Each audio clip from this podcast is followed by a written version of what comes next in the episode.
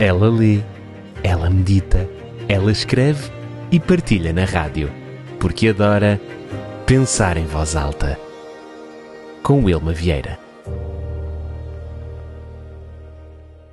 A Jodie Detrick é uma autora que tem ganhado meu coração pela forma incrível como ela escreve. Esta semana, enquanto terminava a leitura do seu livro A Mulher ao Estilo de Jesus, encontrei uma frase que logo me saltou à vista e eu pensei, eu tenho que partilhar no Pensar em Voz Alta.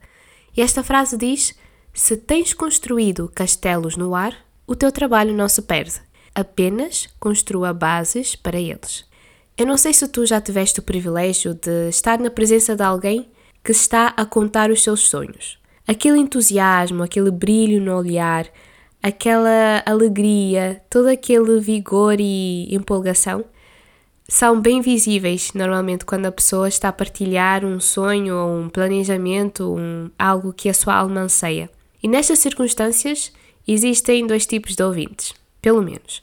Aquele que fica ansioso por pelo momento de contar também os seus sonhos, porque também se sente empolgado e também é um sonhador. E por outro lado, infelizmente, também existe aquele que é o destruidor dos castelos no ar. E destruidores de castelos no ar são pessoas que não acreditam que aqueles sonhos possam se realizar, são pessoas que normalmente também não sonham e acabam por de alguma forma trazer um certo desânimo àquele ambiente é, que poderia ser um pouco mais agradável. A ideia aqui não é identificar a que grupo nós pertencemos, porque eu acredito que cabe a cada um pensar que tipo de ouvinte é, mas me fez muito pensar esta frase sobre a importância da imaginação. A importância de nós sermos criativos, a importância de nós sonharmos e termos uma mente que almeja coisas grandes, coisas é, incríveis que possam ser benéficas não só para nós, mas também para outras pessoas. Eu acredito que o senso comum tem uma ideia talvez um tanto negativa do que significa construir castelos no ar. Até porque se ficássemos só por esta parte, construir castelos no ar, poderia ser um tanto problemático. Mas ainda bem que esta frase tem uma segunda parte. O teu trabalho não se perde, mas tens que construir bases para esses castelos. Esta segunda parte destaca a necessidade de ir além da fase de sonhos, instando a colocar as bases debaixo deles.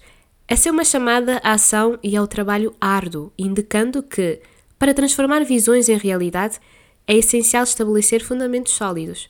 Esses alicerces podem ser entendidos como os passos concretos, o planejamento estratégico e o comprometimento necessário para dar substância às aspirações anteriormente imaginadas. Enquanto sonhamos e visualizamos nossos objetivos, é imperativo não perder de vista a importância de traduzir essas visões em ações tangíveis. É a união entre a criatividade e a aplicação prática que permite que os castelos no ar se transformem em estruturas sólidas e duradouras. Essa interação entre sonhos e trabalho incide sobre a capacidade humana de conceber ideias grandiosas e, ao mesmo tempo, forjar a realidade por meio de esforço contínuo e dedicação. E a mensagem deste pensar em voz alta é: se tu, porventura, tens vários castelos construídos no ar e de alguma forma alguém tentou destruir, olha, resgata os teus castelos, mas não fiques só por aí, porque senão eles não passarão de castelos no ar. Mas trata de, de forma concreta, de forma prática, trazer bases sólidas a estes sonhos. É muito bom sonhar e é muito importante, é indispensável sonhar, mas tem que se aliar a disciplina aos nossos sonhos, senão eles serão apenas sonhos.